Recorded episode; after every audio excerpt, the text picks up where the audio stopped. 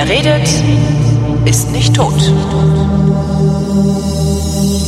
Es gibt da so einen Reflex in Medienbetrieben. Dieser Reflex, äh, der führt dazu, dass immer wenn Sommer ist, müssen sommerliche Themen gemacht werden. Und da Vrind auch eine Art Medienbetrieb ist, ist auch Vrind vor den sommerlichen Themen, dem Reflex sommerlicher Themen nicht gefeit. Und darum gibt es heute im Geschichtsunterricht der Koproduktion von Vrind und DLF Nova das Thema Strandkorb. Hallo Matthias von Hellfeld. Hi, sei gegrüßt. Und wir befinden uns nicht in Heiligendamm. Okay. Klingelt es? Ja, Heiligendamm ist Angela oben. Merkel, Ach so, Angela Merkel, G8. Äh, G8-Treffen, Gott. noch mit Wladimir Putin, hat einen riesigen Strandkorb basteln lassen, wo die alle drin gesessen haben echt? und dann vor der malerischen Kulisse äh, dort abgelichtet wurden. Und Auch ein bisschen piefig, ne? Ja, es ist ein bisschen piefig, aber ich habe auch dort, muss ich sagen, viel dazugelernt und das sommerliche Thema, das geht ja auch auf uns zurück, das finden wir auch. Ähm, und wir haben uns dann überlegt, wann ist diese Idee zu einem Strandkorb, ja, also Ja. nicht einem Stuhl, sondern einem Korb eigentlich irgendwie ähm, entstanden. Und das, entschuldige, als, fragen kann man sich das ja, aber das sind so Gespräche, die hat man dann irgendwie auf, weißt du so, wenn du dann im Sommer auf dem Campingplatz an der Ostsee stehst, irgendwie schon sieben Bier drin hast, dann steht ein Strandkorb und irgendeiner sagt, sag mal, wer hat eigentlich diese Idee gehabt? ja, hier, genau. So, und dann fängt man an zu spekulieren, aber äh, ihr habt es tatsächlich geschafft, das Ding zurückzuverfolgen, bis dahin, Ja. wo es erfunden Ja, äh, und zwar, das ist wirklich, man, manchmal denkt man sich, das glaube ich nicht, dass ich das rauskriege.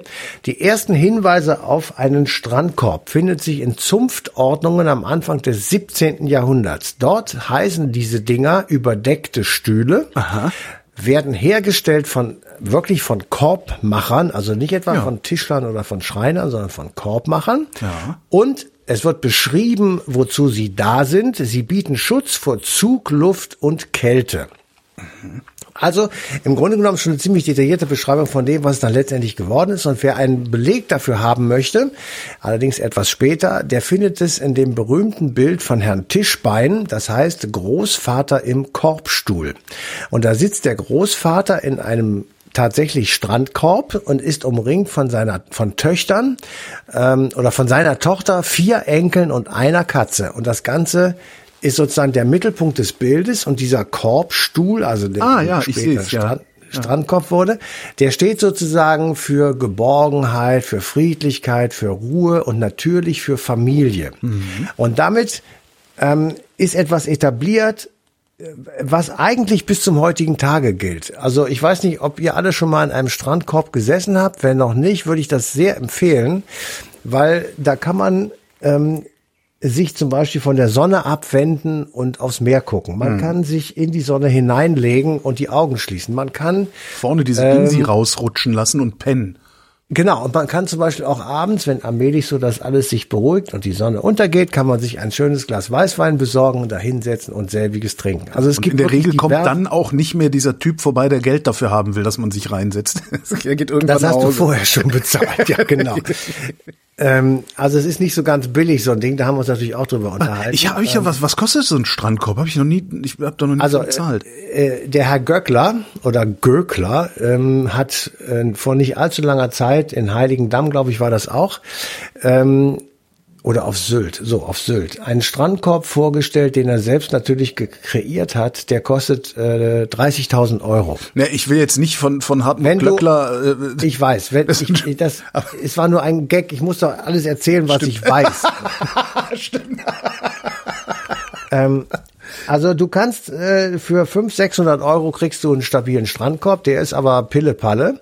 Ich dachte Die jetzt richtig- eher an das Mieten. Also was was zahlt man pro Tag? Ich hab Ja, kommt ja alles noch. Ach so. Aber die richtig guten, die kosten so 3000, 4000 Euro. Da hast du dann einen Unterschub, wo du Sachen reintun kannst. Da kannst du so ein kleines Tablett rausziehen. Da kannst du relativ leicht und schnell den Himmel verstellen bis zum kompletten Verschließen, dass man richtig drin schlafen kann. Es kommt äh, bei der Qualität sehr auf das verwendete Holz an. Also äh, edles Holz, äh, ich sag mal, um es für den heimischen Garten zu benutzen, würde sich das dann anbieten, dass man Teakholz nimmst und also das, du kannst da schon sehr variantenreich reingehen und eben auch viel Geld loswerden. Und ähm, wenn du es mieten willst, sage ich mal, so eine Wochengebühr von 100, 120 Euro ist normal. Und ähm, es gibt wirklich viele Leute, die das einplanen und sagen, wir brauchen zwei Strandkörbe für vier Personen, die stellen wir so immer gegeneinander und dann kommt noch ein kleines Zelt dazu und dann haben wir unsere Pens am Start und die können da äh, spielen und wir, wir sind, wir haben einfach Ruhe. Und das mhm. wird eingerechnet und geplant und gemacht.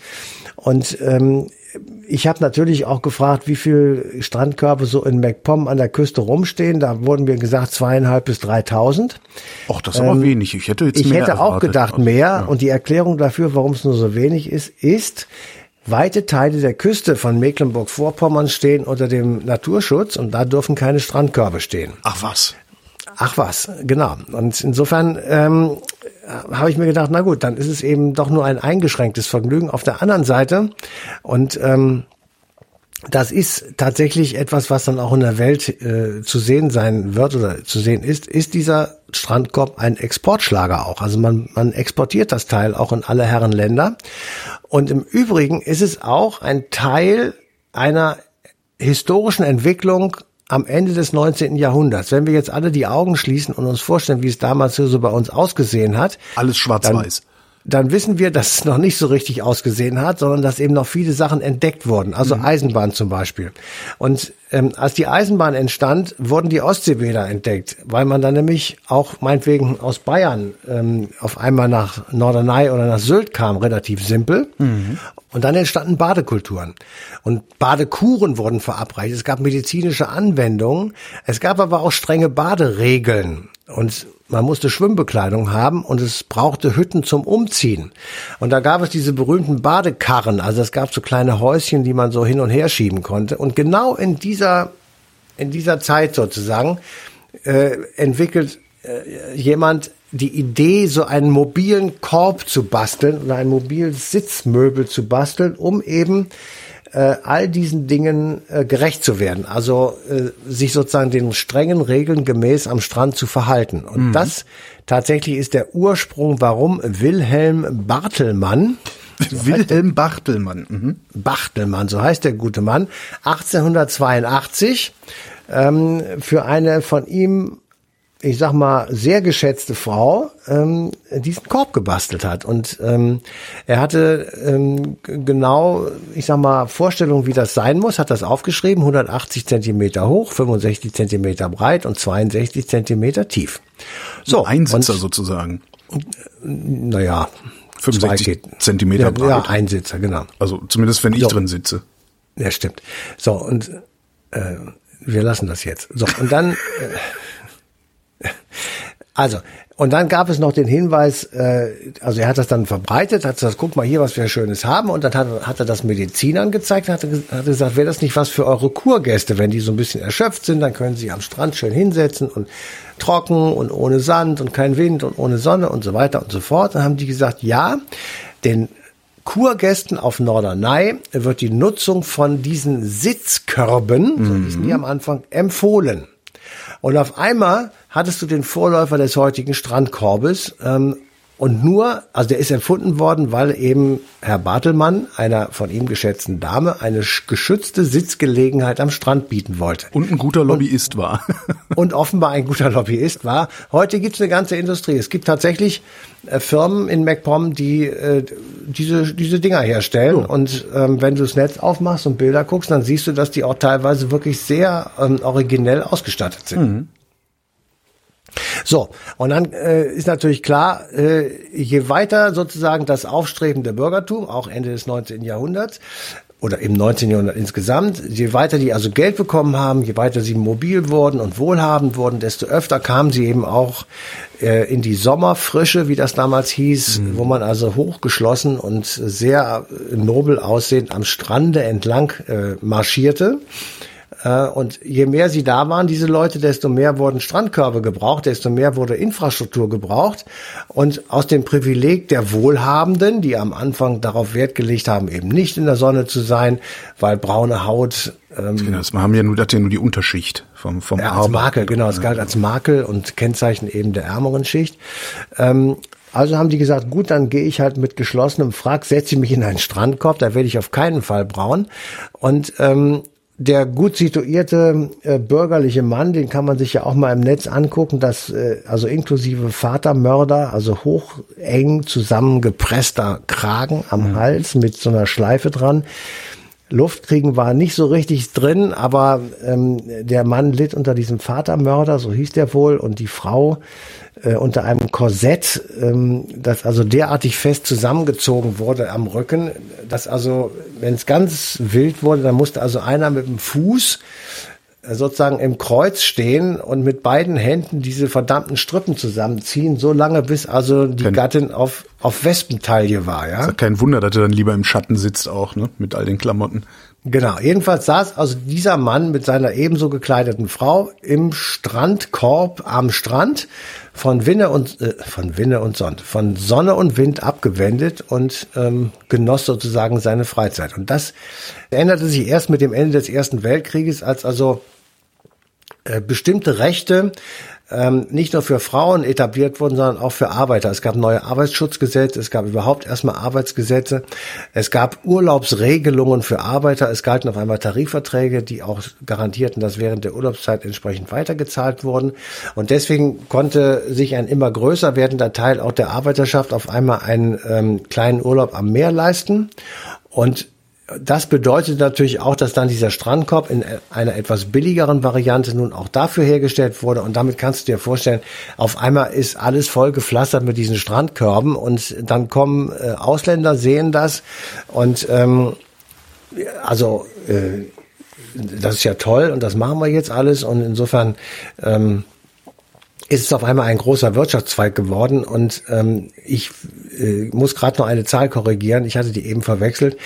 Ähm, das Vermieten von Strandkörben ist mittlerweile tatsächlich eine große Einnahmequelle geworden, weil die Lizenzen, also die, die Kurorte vergeben Lizenzen zum ah. Aufstellen von Strandkörben. Dafür kriegen sie von den Vermietern eine ordentliche Kohle. Das ist ein bisschen wie ein Taxifahrer. ja, du kriegst, eine, genau, du, du kaufst eine Lizenz und damit darfst du, ich sag jetzt einfach mal 200 äh, Strandkörbe aufstellen und die musst du natürlich irgendwo erwerben. Also du bist, das ist schon so ein schwunghafter Handel geworden. Es sind insgesamt 100.000 Strandkörbe, die sich an deutschen Küsten be befinden, also Nordsee und Ostsee. Mhm. Und damit sind die natürlich, also die Vermietung und die Hersteller natürlich auch auf jeden Fall eine feste Einnahmegröße geworden, zumindest mal in den Sommermonaten. Ähm, und es werden natürlich zahlreiche äh, Handwerksbetriebe beschäftigt, also Tischler, Schlosser, Korbflechter und Polsterer sind so die an erster Stelle, aber Spediteure und äh, Leute, die das sauber machen. Also es ist wirklich ein, ein richtiger großer äh, Betrieb geworden und es gibt bis zum heutigen Tage regelrechte Strandkorbproduzenten, die also ihren Lebensunterhalt damit verdienen, dieses äh, strandgeeignete Sitzmöbel herzustellen. Und da gibt es so bestimmte, ähm, na ich sag mal, Werbegags. Also es ist bestimmt schon mal jemandem aufgefallen, dass in Gärten äh, Strandkörbe stehen, in ja. Büros. Heiligendamm 2007 hatte ich eben schon erwähnt, aber Volker Finke, Trainer des SC Freiburg, der saß jahrelang äh, in einem Strandkorb am Spielfeldrand. ja, da hat sich die Marketingfirma bla bla bla äh, ausgedacht, das wird auch eine gute Sache und passt gut zu Freiburg, wenn der Trainer im Strandkorb sitzt. Mhm. Das hat er jahrelang gemacht. Das war sozusagen eine Werbung ähm, die, die damit für die Strandkörbe gegangen sind. Also es ist schon ähm, ein Kulturgut und eine, eine Form von nationaler Identität, mindestens mal für Leute, die an der Küste wohnen. Ähm, und wer je drin gesessen hat, möchte ihn nicht mehr missen. Und genau das wünschen wir euch jetzt auch. Wir wünschen schöne Sommerferien im, äh, wie hast du es genannt, strandgeeigneten Sitzmöbel. Matthias von Hellfeld, vielen Dank. Gerne. Und ähm, ja, vielen Dank für die Aufmerksamkeit. Die passende Sendung, eine Stunde History, läuft auf DLF Nova am 1. August 2022.